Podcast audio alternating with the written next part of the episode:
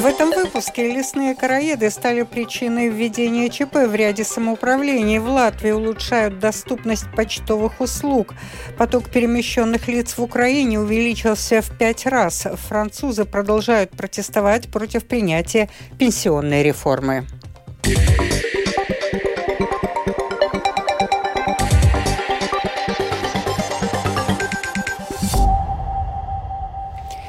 Президент Латвии провозгласил принятый Сеймом государственный бюджет на этот год, а Рижская дума вносит изменения в уже принятый временный или технический бюджет города Риги. Городская дума определила четыре приоритета – социальная сфера, транспорт, образование, благоустройство городской среды, а также инвестиционные проекты. Бюджет Риги в этом году будет бюджетом упорядочивания столичного хозяйства, сказал мэр Риги Мартин Штатис. Поправки к бюджету предусматривают увеличение расходов почти на 150 миллионов евро. Общие расходы рижского городского бюджета в этом году достигнут миллиарда 400 миллионов евро последним данным Евробарометра, большинство или 82% граждан Латвии довольны своей жизнью. За полгода доля удовлетворенных жизнью в целом граждан Латвии увеличилась на 6 процентных пунктов, а доля неудовлетворенных уменьшилась на 6 процентных пунктов. Этот уровень удовлетворенности жизнью соответствует среднему по Европе, где 85% граждан в целом удовлетворены своей жизнью. В ряде самоуправлений Латвии будет объявлено чрезвычайное положение, чтобы защитить лесные насаждения от повреждения короедом. В прошлом году наблюдалась очень высокая летняя активность короедов, поэтому в этом году прогнозируется большее размножение вредителя. Это может означать массовую потерю еловых лесов в Видземском регионе, а также большую угрозу в Курзаме, Земгале и Латгале. Агнес Шмидц, ведущий научный сотрудник Латвийского государственного института лесного лесного хозяйства Силова подчеркивает, что спасти поврежденный ельник уже невозможно, поэтому защита ели начинается с защиты тех ценных еловых насаждений, где жук-караед еще не появился. Основных действий три. Одно – не допускать рубки там, где рубить не нужно, хотя по закону это возможно. Но в экстренной ситуации мы постараемся запретить рубить там, где теоретически можно, но не нужно. Во-вторых, способствовать вырубке поврежденных насаждений, уход за которыми нецелесообразен, которые необходимо вырубать, чтобы не размножались короеды и чтобы способствовать защите растений. И третье – найти средства для максимального использования феромонных ловушек во всех лесах, в том числе и в частных. Чтобы улучшить доступность почтовых услуг, Латвия Спас пополняет автопарк новыми автомобилями. Почтальонов также снабдят электрическими велосипедами. Об этом репортаж с Керманты Бальчуты. Почтальон Венс Вудсанс проезжает до 150 километров в день. Он развозит почту в Рижском регионе. Сегодня ему одному из первых вручили ключи от нового рабочего автомобиля. Почтальону белоснежная машина пришлась по душе. Самое главное, что она высокая, и поскольку есть такие дороги, где ну, только на такой машине можно проехать. А где вы вот работаете? Ну, я работаю под Ригой. Это вот э, э Лапсас, э, Себруцием, Кади. То есть это там получается даже где-то километров 30 по такой дороге, где ну, зимой уже, ну, не знаю, на санях только может быть. И на такой машине. В общей сложности Латвия Спас закупил 344 новых автомобиля марки Toyota. Они бензиновые, но более экономные, чем старые авто. Потребление бензина сократится на 25%, а выброс эмиссий СО2 на треть. Пополнение автопарка новыми автомобилями улучшит доступность почтовых услуг, подчеркнул председатель правления Латвии Спас Мартис Вилцанс. Есть э, у нас и такая услуга, где, особенно в сельских регионах, где почтальон э, обслуживает клиентов в дом, и э, чтобы доехать до конкретного адреса, вот машина поможет. То, что мы видим, что это становится гораздо популярнее, и клиенты пользуются этой услугой. Это без дополнительного тарифа. А домой вот доставляют что именно почту, письма? Ну, или... почту или может там заказать, что клиент хочет отправлять что-то, либо, не знаю, подписка прессы в том числе и так далее. В покупку авто инвестировано 5,5 миллионов евро. В эту сумму входит лизинг и обслуживание новых машин на 5 лет. Латвия Спаст также намерен приобрести электрические велосипеды для тех почтальонов, которые до своих адресатов добираются пешком. Для их подзарядки в главном здании почты планируют установить солнечные батареи. Скирмата Бальчута, служба новостей Латвийского радио.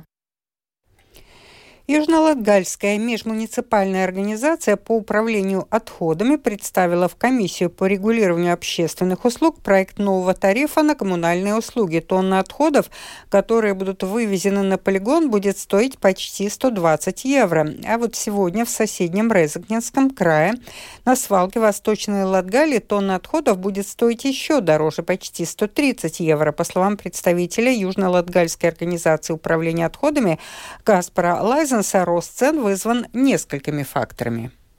Электроресурсы, цены на топливо, расходы на отопление, рост средней заработной платы. Это приводит к более высоким затратам, чем сам полигон может покрыть при действующих тарифах.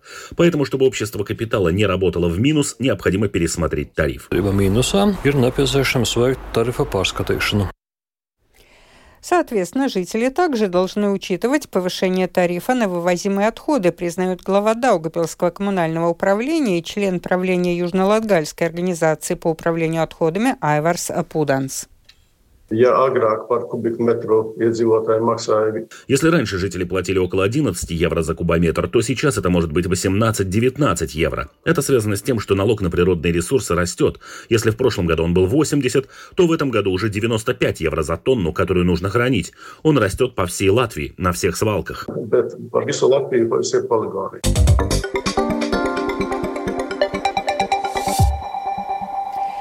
Продолжаем выпуск. Правительство Франции приняло пенсионную реформу. Возраст выхода на пенсию для французов увеличен с 62 до 64 лет. Принятие закона вызвало массовые протесты.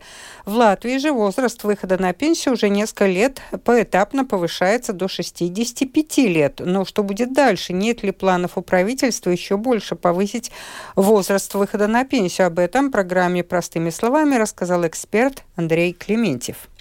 У этого вопроса есть две э, стороны. Одна гуманитарная, человеческая, а вторая фискальная и бюджетная.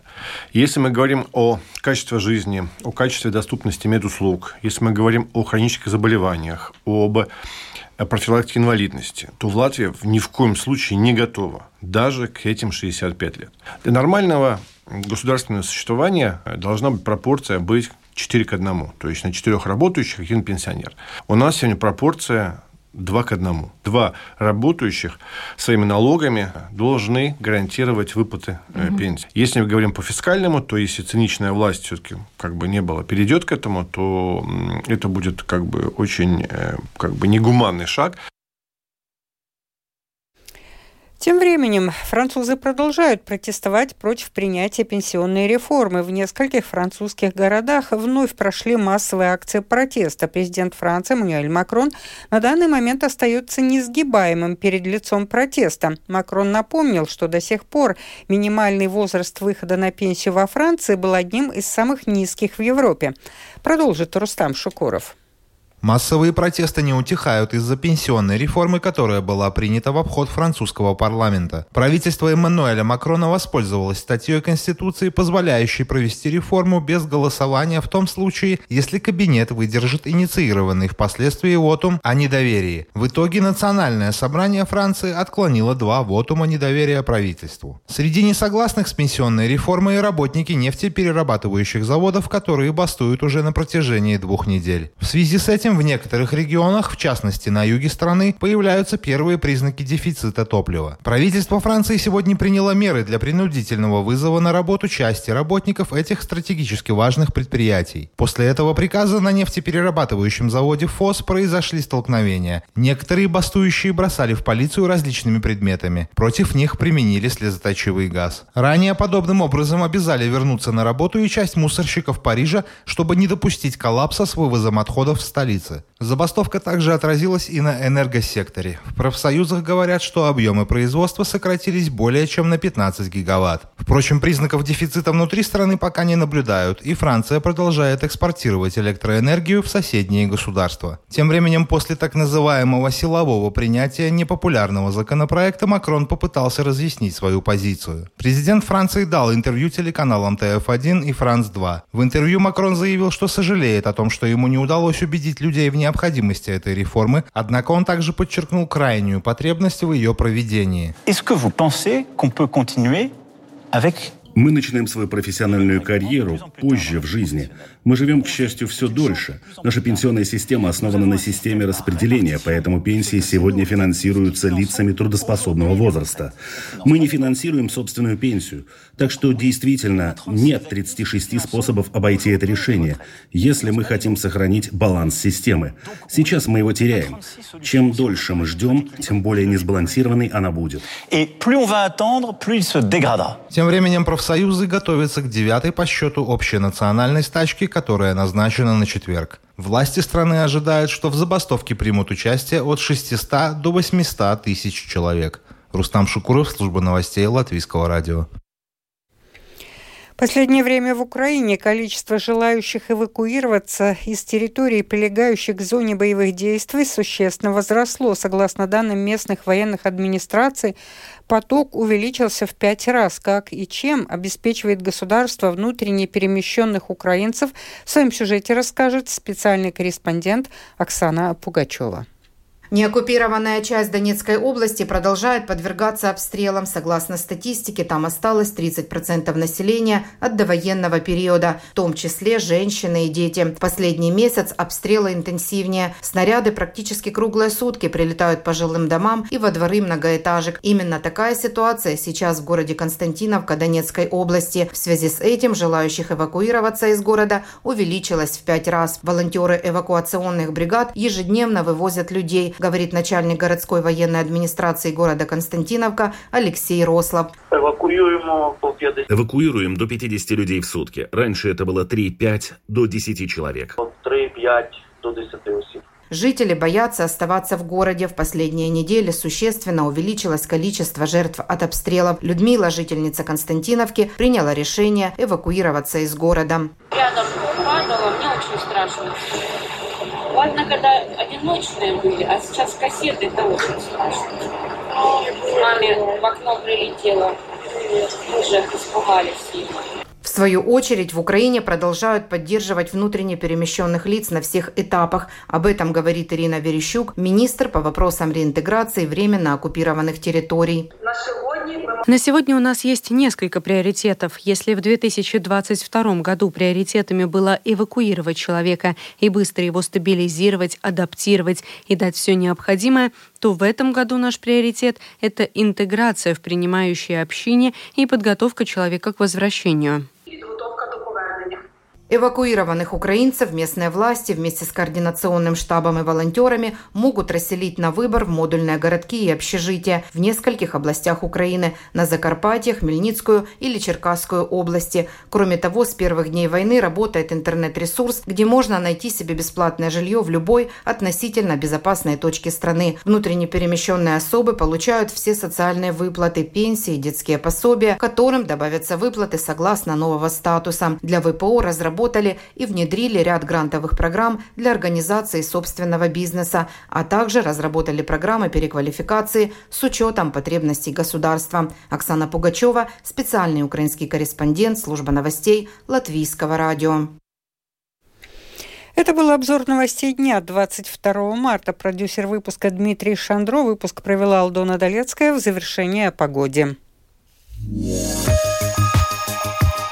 Завтра в Латвии пасмурно, временами дождь, ночью и утром местами туман, ветер южный, юго-западный, ночью у моря в порывах до 15-17 метров в секунду, днем 4-9 метров в секунду. Температура воздуха ночью от 3 до 6 градусов тепла, днем от 5 до 8. В Риге также пасмурно, временами дождь, южный, юго-западный ветер 4-9 метров в секунду, температура воздуха в столице в течение суток 6-8 градусов тепла. Медицинский тип погоды второй благоприятный. Читайте наши новости также в Фейсбуке, на странице Латвийского радио 4 и на портале РусЛСМ ЛВ.